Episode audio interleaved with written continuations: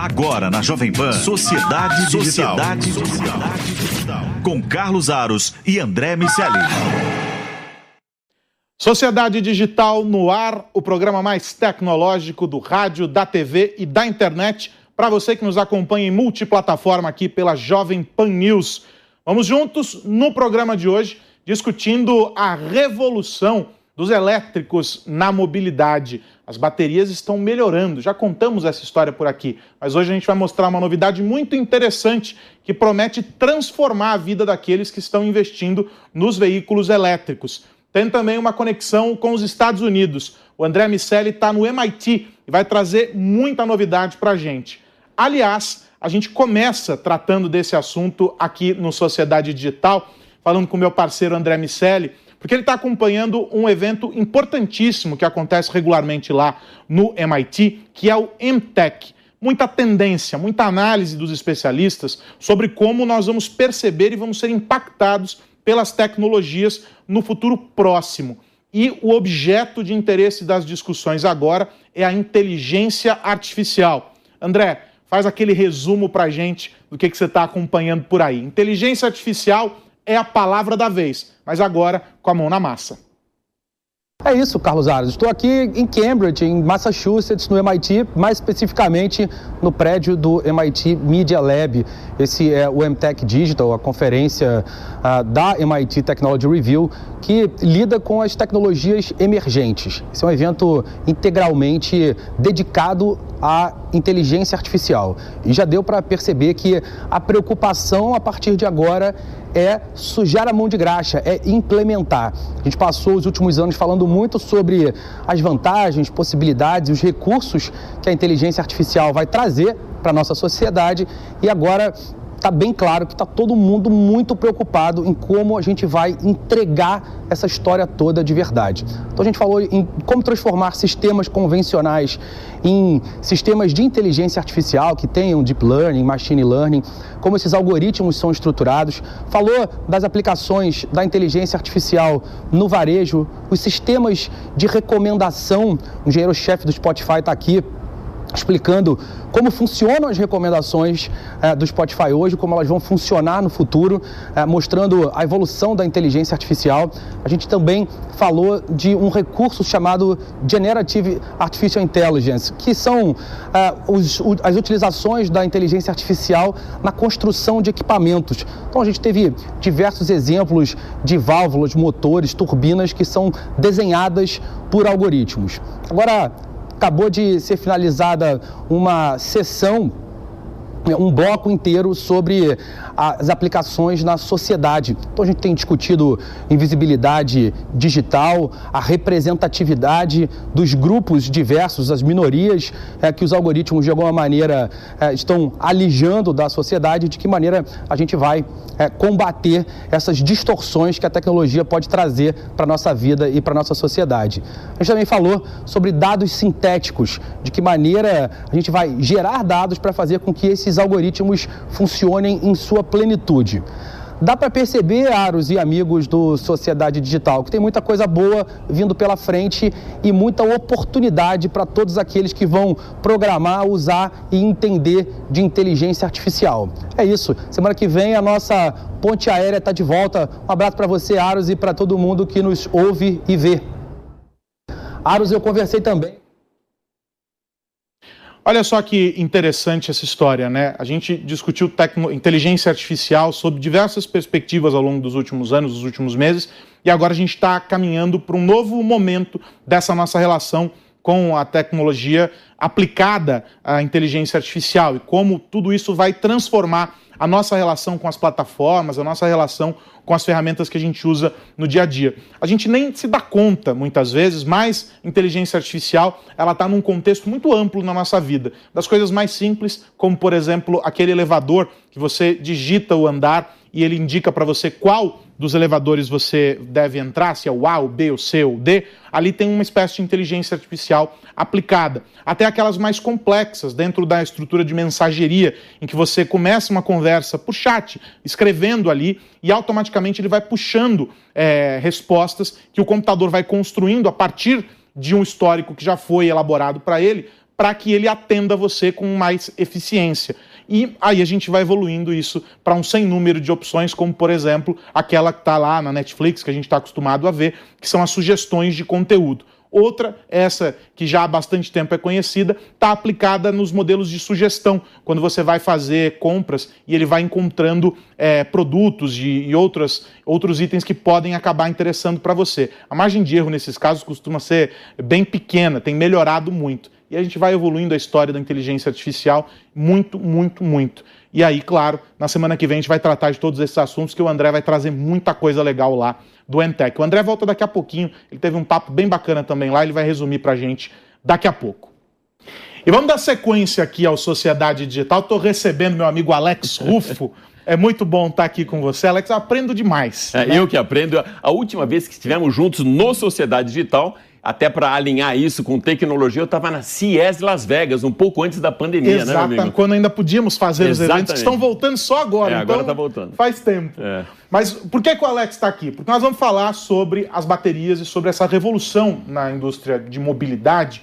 E é importante dizer que é na indústria, porque a gente não está falando só sobre os carros, sobre sim, moto, sim. a gente está falando sobre um universo muito maior que envolve a mobilidade e que está sendo impactado por isso. Eu produzi aqui pela Jovem Pan um, um documentário sobre o nióbio, né? Sim. A revolução do nióbio e tal. E fiquei fascinado por esse assunto. É, e aí, o mesmo. pessoal da CBMM falou assim: Aros, lembra que a gente comentou lá, quando você gravou com a gente, sobre o, o, a bateria de recarga ultra rápida? Eu disse: me lembro, claro. Falei, então, ela chegou. Eu falei: opa, peraí, que eu quero entender essa história. E daí eu fui conversar com o Rogério Ribas, que é uh, o responsável por essa divisão uh, de baterias lá dentro da CBMM. E o Rogério contou para mim um pouquinho desse programa, que é uma parceria, uh, principalmente da CBMM com a Toshiba lá no Japão. É óbvio que há muitas empresas no meio do caminho, não é um, um produto simples, mas são essas duas empresas, essas duas companhias. A CBMM, porque é aquela que desenvolveu as tecnologias relacionadas ao nióbio, uma empresa brasileira, e a Toshiba, enfim, é uma indústria de ponta de tecnologia japonesa e que está nessa parceria com as baterias. E aí o Rogério vai explicar para a gente o que, que é isso, o que, que é esse produto que chega. Uma bateria com a promessa de se ter a recarga completa, pasme, em até 10 minutos. Vamos ver o que o Rogério explica, que eu quero ouvir as análises do Alex Rufo já já. Essa bateria, a gente costuma dizer, Carlos, ela é uma bateria de lítio, né, modificada com nióbio. Né? A gente, ela não é uma bateria de nióbio, né? As baterias são baterias de lítio e nesse caso a gente modificou ela é, com o nióbio. E a gente fez isso através de um desenvolvimento aí de vários anos com a Toshiba no Japão. E a modificação que a gente fez, Carlos, foi é, é, substituir um componente da bateria tradicional, que é o grafite, por é, um, uma combinação de nióbio e titânio. É, essa foi a, a, a, a sacada tecnológica né, que a Toshiba, é, junto com a, com a CDMM, está viabilizando. Então, esse é, a grande, é, é, o grande diferencial. Essa substituição, ela traz para a bateria algumas propriedades extremamente interessantes, como no caso, a gente até diz, né, a capacidade de recarga ultra rápida, porque o mercado entende hoje como recarga rápida algo em torno de uma hora. Aqui a gente está trazendo isso para a dimensão de minutos. Né? Então a gente está falando realmente de recarga ultra rápida, sem comprometer a segurança ou a durabilidade da bateria. Né? Qualquer bateria você pode recarregar de forma rápida. O problema é que a bateria provavelmente ela pode explodir, pode pegar fogo ou você vai danificar essa bateria. Com essa tecnologia a gente faz isso de forma segura e de forma durável. Né? Essa é a inovação. E por que agora? Né? Desenvolver essa tecnologia leva tempo. Né? Baterias para principalmente para mobilidade, os critérios são extremamente rígidos. Então leva tempo para a gente conseguir desenvolver o material, produzir as células, testar, homologar e chegar nessa etapa que a gente está agora de disponibilizar a tecnologia para usuários finais, no caso aqui né, a Horing, para que ela coloque essas baterias nos seus produtos e faça toda a homologação da tecnologia nos seus produtos. É, é isso que a gente está vivendo hoje. Daqui a pouco a gente vai ouvir a Priscila da Horin falando sobre essa perspectiva uh, interessante que, que, essa liga com o titânio e o nióbio traz, que é a, a segurança e, claro, a sustentabilidade. A gente está falando sobre é, eliminar os motores a combustão, fazendo a substituição pelos motores elétricos, mas é interessante é, a gente entender quais são os caminhos é, possíveis a partir disso. E o Rogério disse assim para mim, Aros, a gente está testando com as motos, primeiro porque é um sistema menos complexo do que o sistema que envolve um carro. Pensa um SUV, por exemplo. Então a gente começa com a moto, o princípio é o mesmo, e aí a gente vai ampliando o desenvolvimento e testando os limites e as possibilidades para essas novas estruturas. Mas ele diz assim: a partir disso aqui a gente já consegue entender, por exemplo, que o maquinário que opera dentro desses centros de distribuição, não é? os, os, os veículos que estão dentro de propriedades agrícolas, tudo isso já pode ser beneficiado, porque tem uma demanda diferente dos carros que estão em deslocamento nas estradas ou mesmo no trânsito urbano, eles já se beneficiam dessa tecnologia. Então a gente está falando de um potencial que tá, vai muito além das motos, dessas motocicletas que a Horin vai colocar no mercado daqui a algum tempo. Mas o começo precisa ser mais simples, a gente começa menor, por assim dizer, e a gente vai escalando. Qual seria esse último desafio? A gente está falando de caminhão, a gente está falando de ônibus, a gente está falando dos veículos grandes que vão demandar uma outra estrutura, uma um outro tipo de bateria. Mas o Rogério insistiu muito nessa questão da segurança. E eu pedi para ele que explicasse para a gente é, o que, que, é essa perspectiva? A gente está falando sobre segurança, a gente está falando é, sobre as diferenças entre esses dois é, modelos, a moto e o carro, e ele explica para a gente o que, que muda nesses dois casos. Vamos ver. O, o, processo de homologação para a indústria automotiva, né, veículos, ele é, de longe, o mais complexo, o mais demorado e o que tem barreiras de entradas maiores. Né? Então, por exemplo, atender o mercado, as baterias são muito maiores. Né? A gente fala de uma, de uma moto que tem um determinado tamanho de bateria, quando a gente vai para um carro de tamanho médio, a gente está falando de uma bateria que é 15 vezes maior. Né? Então, a, as complexidades são maiores, vai mais tempo. No caso de motos, né, a gente tem uma simplificação tanto no dimensionamento quanto no processo, tanto é aí que a Priscila tem boas novidades aí, que a expectativa é que esse produto ele possa estar no mercado já é, em 2024, né? Então é um processo bem mais é, simples. A Priscila Faveiro, que é CEO da Horin Brasil, comenta então essa expectativa. Ela claro, já estamos, já trabalhamos com as motocicletas elétricas, mas isso oferece para a gente uma nova perspectiva, abre o leque, inclusive com um novo argumento para o consumidor, que é, sem dúvida nenhuma, de poder recarregar mais rapidamente a bateria do veículo, mas de oferecer a segurança, essa tal segurança que o, o Rogério enfatiza e que é muito importante a gente dizer. O grande limitador ao longo dos anos para que se pudesse alcançar é, essa, esse ponto de, de, inversão aí com as baterias era justamente a segurança. precisava de um, de um produto que não oferecesse riscos para os ocupantes do veículo e para aqueles que estão fora dele. A Priscila comenta essa questão. Vamos ouvir. É, o tema da segurança é muito importante. Ah, foi um cuidado muito grande no desenvolvimento dessa célula e também do software ah, que estamos desenvolvendo para esse tipo de bateria. Ah, e realmente é, desenvolver uma célula na qual você não tem o risco de explosão é uma grande inovação para o mercado e a expectativa é que é, seja muito bem aceito né, pelo mercado, lógico, e que a gente realmente consiga crescer bastante com gerando, né, acelerando o acesso à energia limpa para todos, que é o objetivo da Horn. Vários pontos, portanto, para a gente discutir com o Alex Ruff. E aí, Alex, eu quero primeiro, vou ler aqui só a parte técnica que você manja infinitamente mais do que eu, ele é o seguinte, ó, a motocicleta é o modelo CR6 da Horin e ela tem 6.200 watts de potência de motor e até 150 quilômetros de autonomia. A gente está falando, portanto, de um passo bem mais longo do que aquele que a gente viu na primeira onda, vamos dizer assim, dos elétricos, né? Não, com certeza, Aros. E uma coisa que me impressionou muito logo no começo da matéria foi a história dos 10 minutos de recarregamento. É fascinante. Esse é o maior gargalo até hoje, mesmo na indústria automotiva, quando a gente fala de postos de recarga ou até da duração das baterias dentro de um carro. E quando a gente fala do nióbio entrando dentro desse processo, né, a gente sabe também da participação que sempre teve a CBMM na Fórmula E, que utilizou isso como um grande laboratório.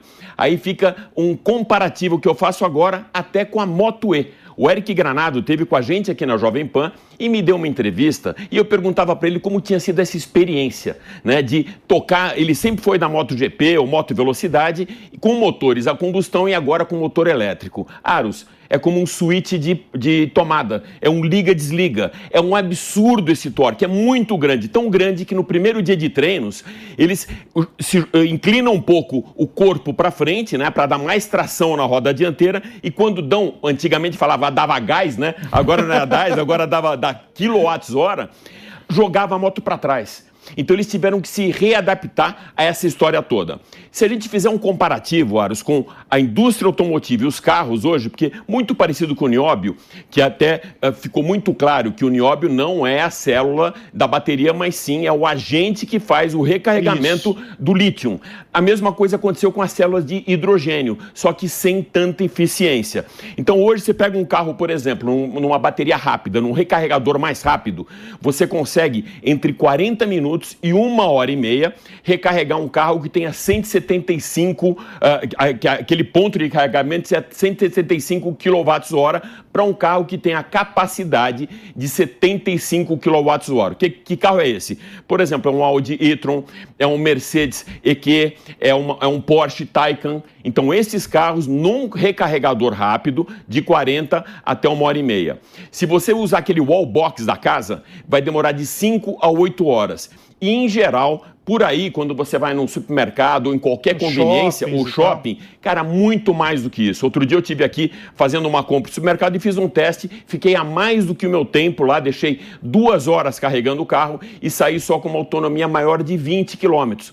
Então é muito pouco ainda. Então, para mim, isso é uma, essa nova tecnologia entrando nióbio para acelerar esse processo como se fosse um indutor de recarga para a bateria, ele é, um, é, uma disruptura e ele vai quebrar aí esse maior gargalo que hoje tem da eletrificação. Agora, tem um, um aspecto que, que chama atenção nesse processo todo, é que vários países, a gente assistiu essa discussão na Europa no ano passado, ela foi bem evidente uh, do ponto de vista da definição de políticas públicas. Há um compromisso com a sustentabilidade e ele começa pela transição uh, dos motores.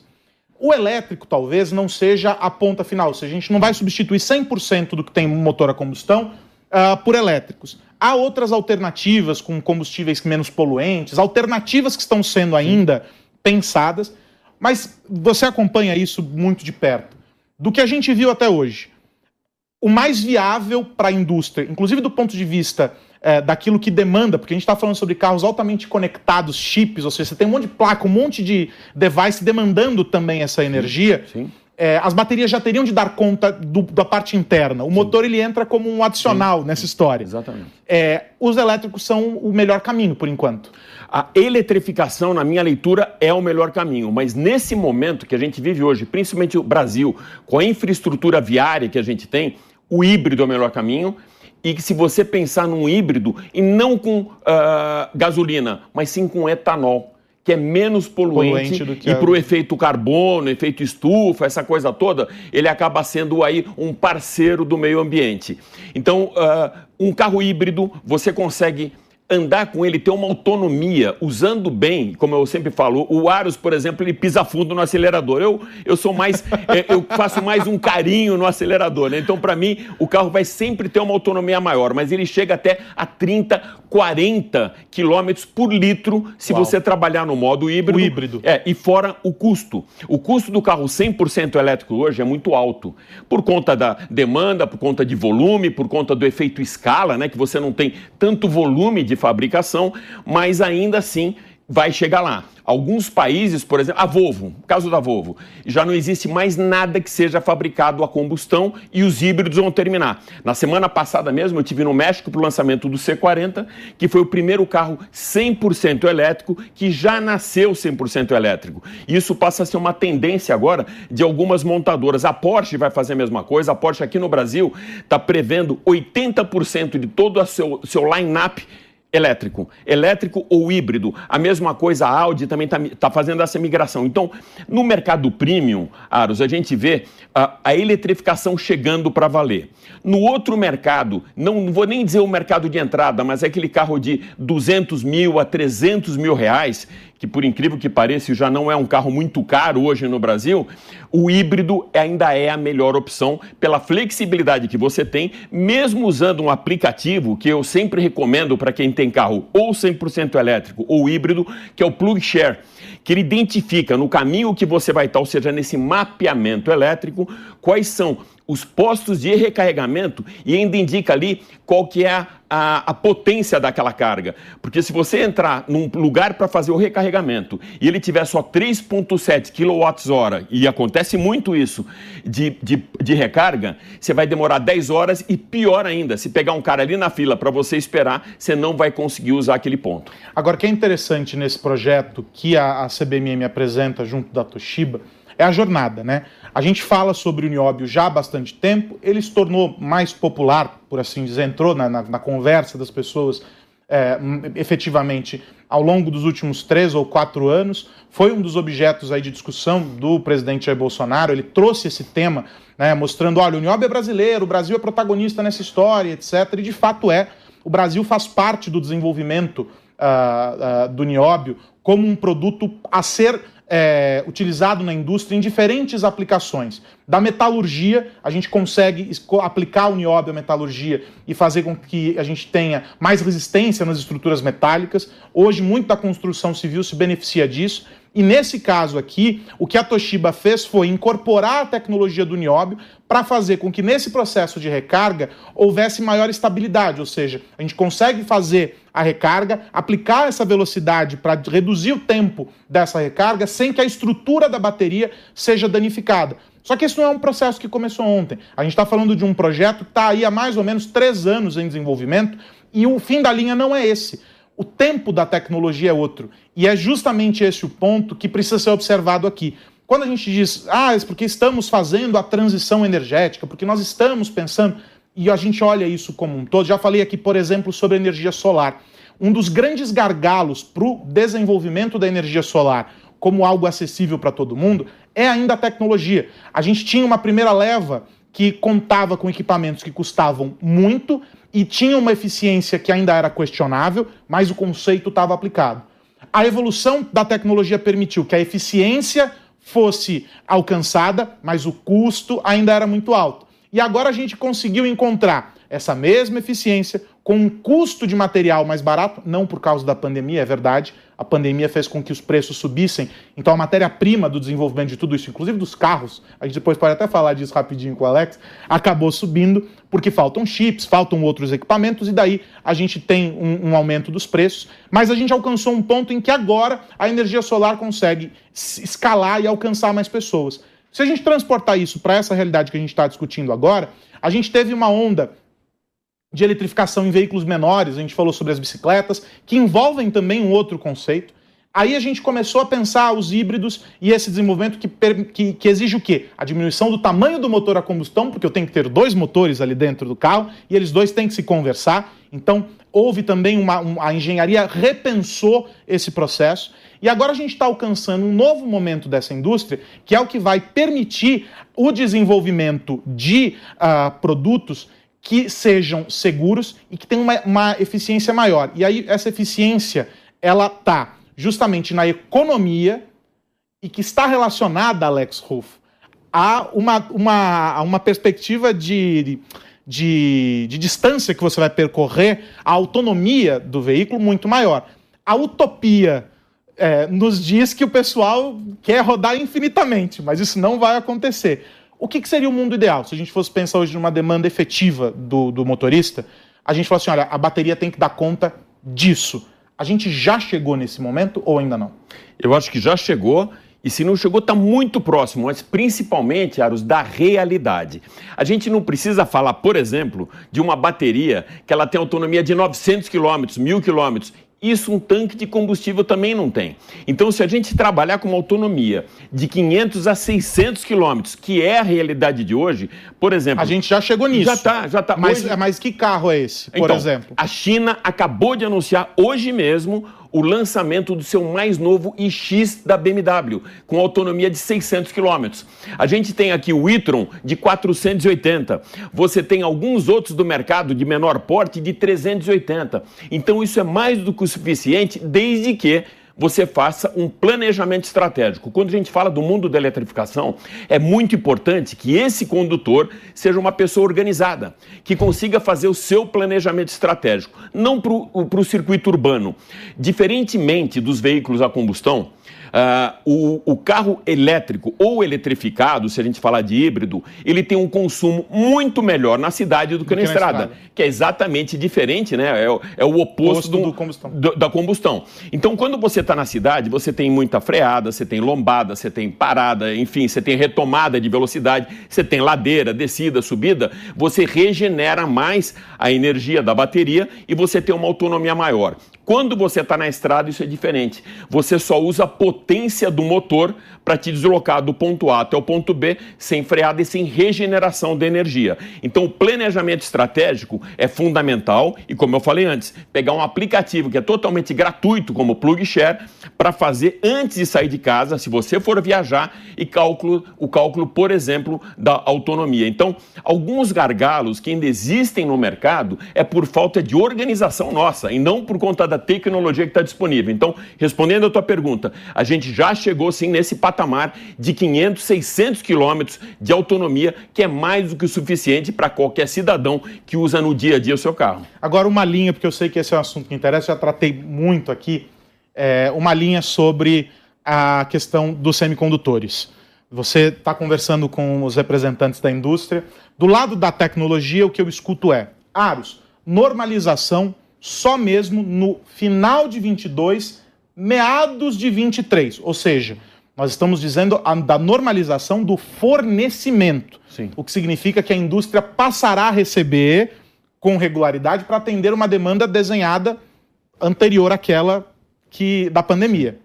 O que, que a indústria diz? Porque, por exemplo, para algumas fabricantes, é, já há a oferta de produtos sem funções determinadas. Ah, tal botão do volante não vai funcionar nessa série porque a gente não tem o chip que fazia isso funcionar. Qual que é a realidade hoje? Para quem está pensando em trocar de carro, por exemplo, e gosta da conectividade e se interessa por isso. Lembrando que o chip não está só na conectividade, Sim. tá? O chip ele está aplicado, por exemplo, naquela gestão do combustível do carro flex. Tem um chip ali que faz a inteligência sobre qual é o combustível que você está usando.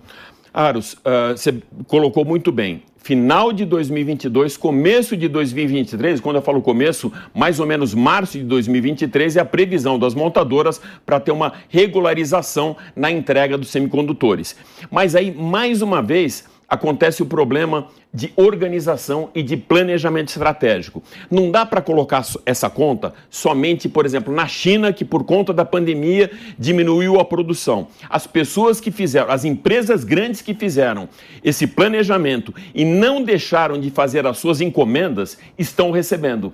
Então, o mercado premium, por exemplo, que não parou, você não encontra falta de carro, muito pelo contrário. Você vende todos os carros porque eles estão num patamar único, com uma, ou seja, com holofote pacote em cima deles que, olha, temos disponíveis esses carros. No segmento de volume, algumas montadoras, inclusive aqui no Brasil, sofreram não só esse problema de semicondutores, mas falta de peça. Por quê? Quando chegou lá no começo da pandemia, 2020, perto de julho, que teve o fechamento, a paralisação da, das fábricas, a paralisação do parque Fabril, esses caras puxaram o freio de mão e pararam de pedir peças. Então a gente já enfrentou o problema, ainda está enfrentando não só semicondutores como peças. Quando retomou a, a, o mercado, esses caras começaram, essas, esses fabricantes começaram de novo a fazer os pedidos.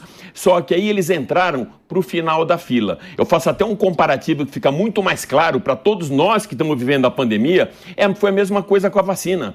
A gente demorou para receber a vacina porque nós demoramos para fazer os pedidos da vacina. Então, quando você demora para fazer um pedido, já tem escassez, a demanda é grande e você faz atrasado esse pedido, você entra para o final da fila. Então, para essa fila voltar a andar, né, que é o que você falava, final de 2022, começo de 2023. E aí fica uma dica: como o carro seminovo e usado está extremamente valorizado exatamente por conta disso, porque esse está circulando, ali o dinheiro ainda tem movimentação. O meu conselho para quem quer trocar um carro e tiver paciência é esperar, por exemplo, até o final do ano para vender esse carro ou se ele tiver dois carros, ele vende um agora, faz caixa e compra o carro novo só em 2023. Sem ágil, sem ter que entrar na fila, sem estresse e vai ter essa regularização com o carro novo na garagem. No melhor espírito de que a ansiedade não nos leva a nada. Exatamente. Alex, obrigado, meu Eu que amigo. agradeço, meu amigo. Eu que agradeço. Olha só, vamos vi- virar a página aqui nesse Sociedade Digital. O Alex Ruff deu uma aula pra gente aqui sobre eletrificação e o André Miceli recebeu uma convidada muito legal que a gente vai trazer essa conversa aqui na semana que vem, mas ele vai dar um spoiler, ele faz um resumo aqui pra gente do que ele encontrou lá no MIT, nos Estados Unidos. Diga, André. Aros, eu conversei também com a Tara Sklovsky. Ela é uma indiana que mora aqui nos Estados Unidos e tem um trabalho muito interessante. Ela é CEO e fundadora do Tech Innovation. Tech Innovation é um grande programa que busca inserir meninas, mulheres ah, no mercado de tecnologia. A Tara tem ah, o objetivo de colocar 25 milhões de mulheres empreendedoras no mercado de tecnologia. Eh, elas são suportadas por mentores no mundo inteiro, numa grande competição que acontece ao longo de três meses. E essas, essas, esses capítulos locais ah, são mantidos por algumas fundações no Brasil, o Instituto Ayrton Senna, o Instituto Serra Pilheira, e a Fundação Lehman são alguns dos apoiadores. E eh, ela tem feito um trabalho muito legal, colocado as meninas no mercado de trabalho, ajudado, acima de tudo, a desenvolver eh, o pensamento sobre tecnologia, o pensamento empreendedor nessas meninas e jovens mulheres. E ela também falou aqui sobre a importância dos algoritmos e da inteligência artificial, tanto no uso que essas mulheres estão dando na aplicação da- dos algoritmos de inteligência artificial em aplicativos para coibir violência doméstica, para medir poluição, enfim, aplicativos e de, de diversas aplicações eh, e utilizações sociais e também eh, da inteligência artificial na construção do próprio Tech Innovation. Um projeto muito legal que vale a pena conhecer. Tá aí o André Miceli, direto dos Estados Unidos. A nossa ponte aérea foi quebrada nesta semana, mas por um bom motivo. Ele está lá trazendo as novidades, vai trazer para a gente as novidades do Entech, esse evento que está rolando lá no MIT e que discutiu principalmente inteligência artificial e as ramificações. A gente vai discutir bastante esse tema na semana que vem aqui no Sociedade Digital. O programa de hoje chega ao fim. Se você chegou pela metade do caminho, como sempre eu lembro, não tem problema. Vai lá no Panflix ou no canal Jovem Pan News no YouTube e você acessa a íntegra deste e dos programas anteriores. Na semana que vem tem mais Sociedade Digital, discutindo os impactos da tecnologia no seu dia a dia. Um grande abraço. Tchau, tchau. Agora na Jovem Pan, Sociedade Digital. Sociedade Digital. Com Carlos Aros e André Miceli. Realização Jovem Pan News.